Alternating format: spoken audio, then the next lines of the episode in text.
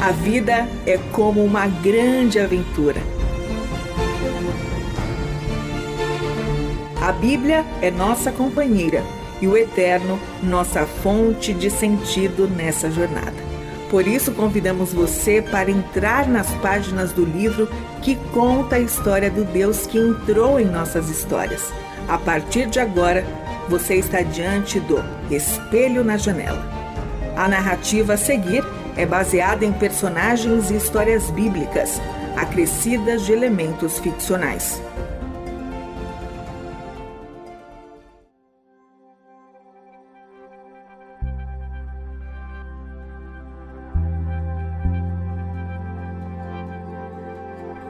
Ele não havia pedido para vir a este mundo, tampouco pediu para ser tirado dele, especialmente da maneira como aconteceu. A sua vida foi como o seu nome, Abel, apenas um sopro, um vapor, uma brisa ligeira. Um dia estava aqui, no outro não. Seu nome, porém, jamais cairá no esquecimento. Ele foi um pastor de ovelhas que amava o seu trabalho, buscava a perfeição em tudo que fazia, diariamente, incansavelmente. Era um homem disciplinado, ciente das suas responsabilidades e contente com o que fazia, com quem era e com o que possuía. Se esmerava para conduzir em segurança cada uma de suas ovelhas até os lindos campos verdes, uma atividade rotineira que lhe fazia muito bem. As copas das árvores multicoloridas no tempo da primavera, vistas no horizonte, com a predominância do verde no chão, lhe davam um enorme prazer. Quando se aproximava do rio, fechava os olhos para que a audição ficasse aguçada, o que lhe permitia ouvir e sentir o som da correnteza batendo contra as pedras que encontrava em seu caminho. Pedras teimosas, resistentes, que não cediam à constante tentativa das águas de as levarem com elas. A alegria acelerava seu coração, colocava um sorriso em seu rosto e um louvor ao eterno em seus lábios.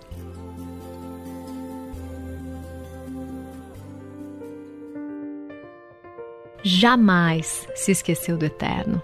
E isso ele e o seu irmão aprenderam com seus pais, que lhe contavam as histórias de como era a vida no passado. Quando eles se sentavam ao redor da fogueira para conversar sobre o dia, Adão e Eva compartilhavam com os dois filhos, Caim e Abel, o que lembravam do jardim do Éden. Embora a vida ao leste do Éden não fosse igual, diziam eles para os seus filhos, as bênçãos do Eterno o seguiam. Eva teve filhos. Então, nem tudo estava perdido, pensavam, já que o Eterno os havia feito férteis e com a capacidade de gerar a vida, a expulsão do jardim e a impossibilidade de comer da árvore da vida não os tornaram inférteis. Adão e Eva tomaram isso como uma prova de que o Eterno ainda estava por ali, embora já não o encontrassem na virada do dia para passear pelo jardim. Essa amizade que desfrutaram por um tempo permaneceu como uma memória que agora os cortava o coração, como uma saudade de algo que se foi e que sabe que não há como retornar. Mas os seus dois filhos amados estavam diante dos seus olhos, vivos, homens trabalhadores, eram uma prova de que havia esperança para a humanidade que ele criou. O Eterno também havia dado trabalho ao primeiro casal. Seguindo seus passos e dando continuidade à vida, Caim, o mais velho, e Abel, o mais novo, se encontraram em atividades diferentes. Abel se encontrou na companhia das ovelhas, enquanto Caim se tornou um agricultor. Cada trabalho tinha suas alegrias e dificuldades. Produziam coisas diferentes, colhiam frutos diferentes.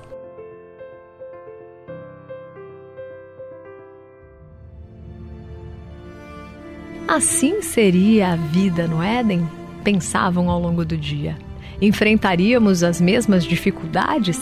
Voltaríamos para as nossas tendas com as feridas nas mãos e nos pés, dores pelo corpo e exaustos, clamando por alimento e um lugar para repousar a cabeça e dormir antes de tudo começar novamente? Nunca procuraram as respostas para essas perguntas. Afinal, Adão e Eva não contavam para os filhos absolutamente tudo o que ficou para trás. A dor da perda era insuportável para conviver com ela. Certas memórias causavam mais dor do que podiam suportar. Então, com os primeiros anos fora do Éden, muita coisa caiu no esquecimento. Quando chegou o tempo de entregar as ofertas ao Eterno, Caim e Abel prepararam os frutos dos seus respectivos trabalhos. Caim entregou as ofertas daquilo que havia cultivado do solo e Abel entregou as primeiras crias dos rebanhos. Aconteceu que o Eterno se agradou de Abel e de sua oferta, Porém, Caim e a oferta que ele havia trazido não foram aprovados por Deus. Caim não soube lidar com o que aconteceu. Ele ficou muito irritado e o seu rosto caiu. Ira, ódio, ressentimento, inveja, desejo de justiça. Deixemos de lado as palavras e os conceitos. Nessas horas, eles não são pensados por nós. O que estava ali era um caldeirão de sentimentos fervilhando em seu coração sem saber o porquê de sua oferta ter sido recusada, mas principalmente porque a oferta do irmão mais jovem ter sido aceita, Caim colocou os pés em uma estrada perigosa. Mas Caim não estava sozinho.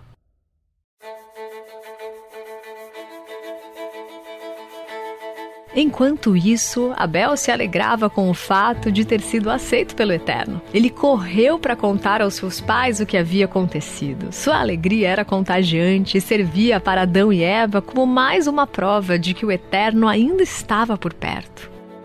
Longe dali, Caim sofria com aquilo que os seus olhos viam como uma injustiça. Armou uma tenda com o desejo de permanecer longe. Por quê? Por que? se perguntava em voz alta e cada vez mais alterada: O que eu fiz de errado? O que faz dele mais jovem do que eu ser melhor do que eu? O que há de errado? Na sua voz se ouvia ira. O Eterno falou com Caim: Por que você está irritado? Qual é a razão de a sua face ter caído dessa maneira? Caim, se você agir da maneira correta, será aceito. Mas se não agir direito, é bom que você saiba onde você está agora. O pecado está à sua espera, na aba da sua tenda, pronto para atacá-lo. Eu te alerto, Caim, pois é você quem deve dominar o pecado. Caim ouviu essas palavras, ponderou sobre elas e tomou a sua decisão.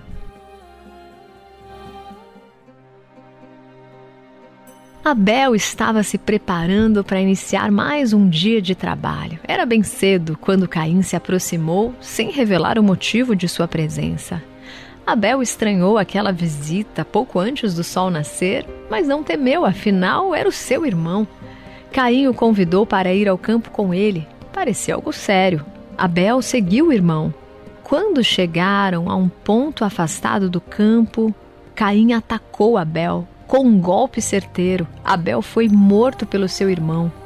Como um sopro é suficiente para apagar uma pequena chama, assim se foi a vida de Abel. Onde estava o Eterno nessa hora? Por que ele não impediu Caim? Sempre fazem essas perguntas, embora elas permaneçam sendo as perguntas erradas, pois onde o Eterno não está, não foi a ausência do Eterno que causou a morte de Abel, tampouco a sua presença na tenda de Caim que o impediu de matar o irmão. Pois aqui está mais uma evidência de que o Eterno permanece por perto. Os seres humanos continuam livres. Por mais que a morte de um justo cause grande dor em seu coração, o Eterno decidiu permitir que isso acontecesse. Mas não conclua que ao fazer isso ele está sendo indiferente em relação à justiça e ao mal. O Eterno vê com pesar a morte de seus fiéis, afinal, o seu povo aprenderia com ele a lamentar e criaria canções e poemas escritos com lágrimas misturadas com sangues de pais e mães que enterraram os seus filhos, porque suas vidas foram interrompidas por causa do mal e da injustiça. Abel foi um homem justo que trouxe alegria para a terra e para os céus enquanto viveu. Agora, Adão e Eva não ouviriam mais a voz e as risadas de Abel. Suas ovelhas não ouviriam mais a voz do bom pastor. Quanto a Caim, foi expulso daquelas terras pelo Eterno, que o enviou para mais longe ainda das terras ao leste do Éden. Porém, o sangue de Abel, derramado naquela terra, passou a falar, clamando por justiça. Desde que a primeira gota de sangue de Abel tocou na terra, o Eterno garante que o sangue dos seus justos forme um coral cuja voz ecoa pelos séculos como um clamor por justiça. Os séculos passam depressa. As primeiras cidades surgiram, reinos e impérios nasceram e morreram. Milhões de viventes pisaram nessa terra criada pelo Eterno. Os nomes das terras surgiam e desapareciam. Até que um dia, nos tempos do Império Romano, em que a Judéia e Galiléia estavam sob o domínio da família de Herodes e governo de Pôncio Pilatos, surgiu um homem que era capaz de ouvir o clamor do sangue de Abel, dele e de todos os outros justos do Eterno cujo sangue fora derramado pela maldade humana. Ele veio ao mundo vindo da parte do Eterno. Quando se pensava que a impunidade havia triunfado, ele trazia em sua palavra o peso do juízo divino. Esta geração será considerada responsável pelo sangue de todos os profetas derramado desde o princípio do mundo, desde o sangue de Abel até o sangue de Zacarias, que foi morto entre o altar e o santuário. O sangue de mais um justo haveria de tocar o solo da criação. Não seria o último, embora esse fosse mudar tudo. Era sangue de sacrifício, que fala mais alto do que o sangue de Abel e que fez com que o sangue do primeiro martirizado, por causa de sua justiça, jamais repousasse no silêncio de um túmulo. Afinal, nenhum túmulo seria capaz de deter o que estava por vir pois estava chegando o dia em que aquele que tem o poder da morte encontraria o seu fim, com o sopro da boca do Filho do Eterno.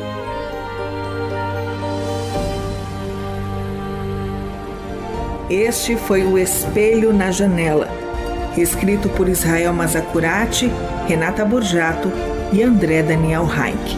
Realização Transmundial.